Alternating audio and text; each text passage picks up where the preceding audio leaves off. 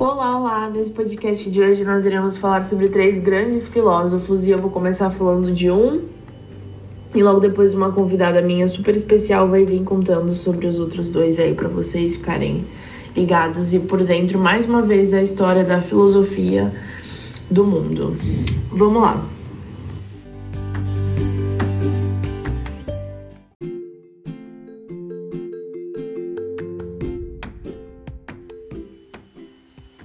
Bom, vamos lá. Eu vou começar a falar sobre Arthur Schopenhauer. Ele nasceu na Polônia em fevereiro de 1788, mas logo se mudou para a Alemanha quando seus pais se separaram em 1793. Logo, seu pai decidiu iniciar a educação dele e de sua irmã na França, onde foram todos bem acolhidos na casa de Gregórios. Lá ele começou a demonstrar a sua aptidão pelo estudo. Em 1799 foi enviado ao prestigioso Instituto Runge, destinado a futuros comerciantes, onde permaneceu por quatro anos. Após uma insistência do jovem para frequentar o ginásio de poder, assim estudar na universidade, seu pai propôs a ele uma escolha: fazer uma longa viagem com a família, com a promessa de assumir a profissão de comerciante depois ou ficar a, seguir sua ambição acadêmica. Logo, a família passa dois anos visitando muitos países e retorna em meados de 1804. Essa viagem, entretanto, apenas aguçou a reflexão de Arthur, que repara nos aspectos naturalmente belos dos lugares em suas condições sociais. Quando seu pai morreu em 1805, sua mãe se mudou com a sua irmã mas Arthur continuou a promessa feita ao pai por mais uns dois anos, até que sua mãe, em uma resposta a uma de suas cartas, estimulou a buscar a felicidade e aconselhou a tomar uma decisão quanto ao seu futuro. Ele então retomou os estudos e ingressou na Universidade de Gotinga em 1809. Lá ele iniciou o curso de medicina, mas logo mudou para o de filosofia. Nesse período, estudou muitas disciplinas com assuntos variados, como psicologia, poesia, zoologia e história. Agora, falando um pouco mais sobre a sua linha de raciocínio de pensamento, ele criticou as explicações racionalistas sobre o fundamento da realidade e elaborou uma reflexão centralizada em um conceito metafísico que nomeou como vontade. Embasou muitos aspectos de sua teoria em Immanuel Kant, criticando-o, contudo, pela sua proposta de fundamentação moral. Sua filosofia, de modo geral, é influenciada por Kant. Entende-se pela sua filosofia que o que conhecemos do mundo é apresentado a nós pelos sentidos e é organizado subjetivamente. Por meio dos nossos corpos, somos ao mesmo tempo um objeto representado e uma vontade que se torna objetiva nas ações. Nos seres humanos não há reações de causa e efeito como na natureza. A vontade manifesta-se diretamente e é conhecida. O que ocorre com o meu corpo pode ser atribuído ao aos outros seres humanos, a todos os animais e à natureza em certo sentido. Para Schopenhauer, o iluminismo não se deixa compreender racionalmente. Trata-se de um impulso constante e sem propósito, não concedendo à realidade íntima das coisas um sentido a ser compreendido. Suas reflexões morais são baseadas em uma crítica à perspectiva ética de Immanuel Kant. O filósofo inicia sua grande obra O Mundo com Vontade de Representação com uma afirmação que adota como verdadeira: O mundo é minha representação. Schopenhauer aconselhou no prefácio da primeira edição de sua grande obra que o livro fosse lido duas vezes. Na primeira vez, com a ideia de ser realizada com paciência, já na segunda, com a experiência negativa da aceitação, que indicaria que a obra é entregue à humanidade, não aos seus contemporâneos. Agora, falando um pouquinho de suas obras, os diversos textos de Parerga e Paralipomena foram publicados no Brasil em livros organizados tematicamente, como os aforismos para a sabedoria de vida, a arte de escrever e sobre a ética. E também foram publicadas algumas de suas preleções, como a Metafísica do Belo. Agora algumas citações. Sobre a ética, ele dizia: Como qualquer um, mesmo o maior dos gênios é decididamente limitado em alguma esfera qualquer do conhecimento. E revela assim seu parentesco com a essencialmente equivocada e absurda espécie humana.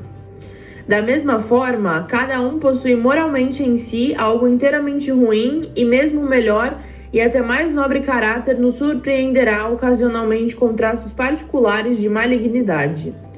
Igualmente, para reconhecer seu parentesco com a espécie humana, em que ocorre todo grau de indignidade e mesmo de crueldade. Sobre o fundamento da moral. Toda boa ação totalmente pura, toda ajuda verdadeiramente desinteressada, que como tal tem exclusivamente por motivo a necessidade de outrem, é quando é pesquisada até o último fundamento, uma ação misteriosa, uma mística prática, contanto que surja, por fim, do mesmo conhecimento que constitui a essência de toda mística propriamente dita, e não possa ser explicável com verdade de nenhuma outra maneira Aforismos para a sabedoria de vida. Só o presente é verdadeiro e real.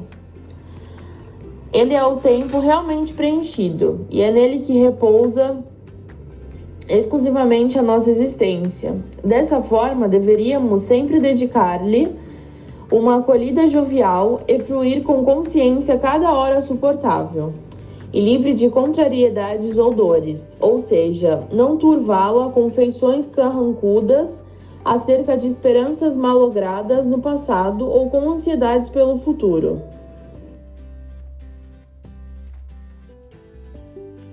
E por fim, a arte de escrever. Schopenhauer dizia: A presença de um pensamento é como a presença de quem se ama. Achamos que nunca esqueceremos esse pensamento e que nunca seremos indiferentes à nossa amada. Só que longe dos olhos, longe do coração. O mais belo pensamento corre o perigo de ser irremediavelmente esquecido quando não é escrito. Assim como a amada pode nos abandonar se não nos casarmos com ela. Para Schopenhauer, a ânsia por viver e a brevidade da, satisfa da satisfação colocam o ser humano em um estado de sofrimento. Esse grande filósofo morreu em 21 de setembro de 1860, em Frankfurt. Agora vou deixar um pouco com a minha convidada de hoje para ela contar sobre outros dois grandes filósofos.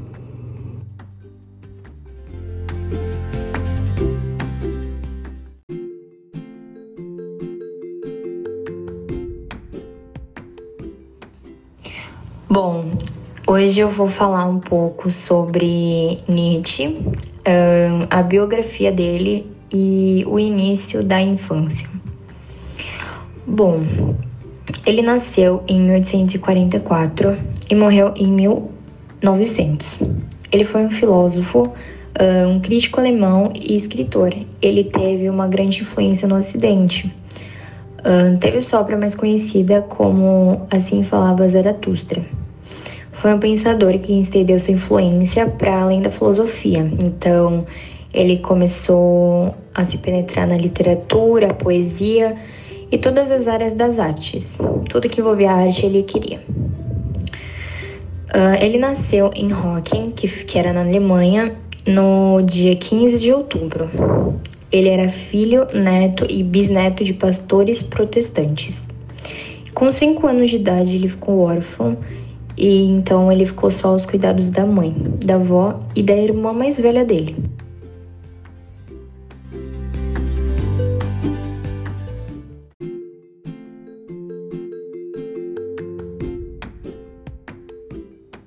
Bom, agora voltando para uma de suas obras mais conhecidas, que foi Assim Falava Zaratustra, que foi publicada em 1883. Um, foi a mais conhecida de estilo bíblico e poético entre os pré-socráticos e os profetas hebraicos. Um, na sua obra, é, tem as ideias chaves do pensamento dele, que era a ideia de super-homem, a ideia de transmutação de valores, a ideia de espírito senhoril e ideia do eterno retorno, que eles, essas ideias um, derrotariam a moral cristã e o ascetismo servil. Teve também a obra Além do Bem e do Mal, que foi publicada em 1886. E basicamente nessa obra um, ele criticava a filosofia, um, a moral e a religião. e apontava algumas convergências que existiam entre elas. Teve também o Anticristo, que foi iniciada em 1888, ah, mas só foi publicada em 1895, na qual fazia uma comparação contra as religiões e criticava com veemência a mudança de foco que o cristianismo operava. Bom, agora eu vou falar um pouco sobre Bauman, sobre a sua biografia e algumas de suas obras. Ele nasceu em 1927 uh, ah, na Polônia e ele era judeu. Em 1939, com a sua família, escapou da invasão das tropas nazistas na Polônia, né? E se refugiou na União Soviética. Bom, ele era sociólogo, pensador, professor e escritor polonês. E ele era uma das vozes mais críticas da sociedade contemporânea. Ele criou a expressão modernidade líquida e mais de meio século, ele foi um dos mais influentes observadores da realidade social e política, e ele era descrito como uma pessoa pessimista. Agora eu vou falar brevemente de algumas de suas obras. Um, em 1990, temos Pensando Sociologicamente. Em 1991, temos Modernidade e Ambivalência. Em 1995 temos Vidas em Fragmentos. Em 1997 temos O Mal-Estar da Pós-Modernidade. Em 1998 temos A Globalização. Em 1999 temos Em Busca da Política. Em 2000 temos Modernidade Líquida, que foi bastante falada.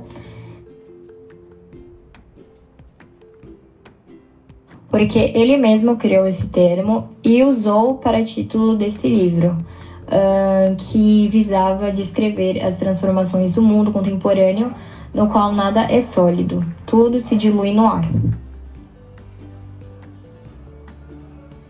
E foi isso, gente. Espero que vocês tenham curtido mais um podcast nosso, deixando vocês aí por dentro um pouco mais da história da filosofia de é, filósofos famosos. É, semana que vem temos mais podcasts. Na sexta a gente anuncia o tema da semana que vem. E fiquem ligados, tá bom? Obrigada pela presença mais uma vez e até semana que vem.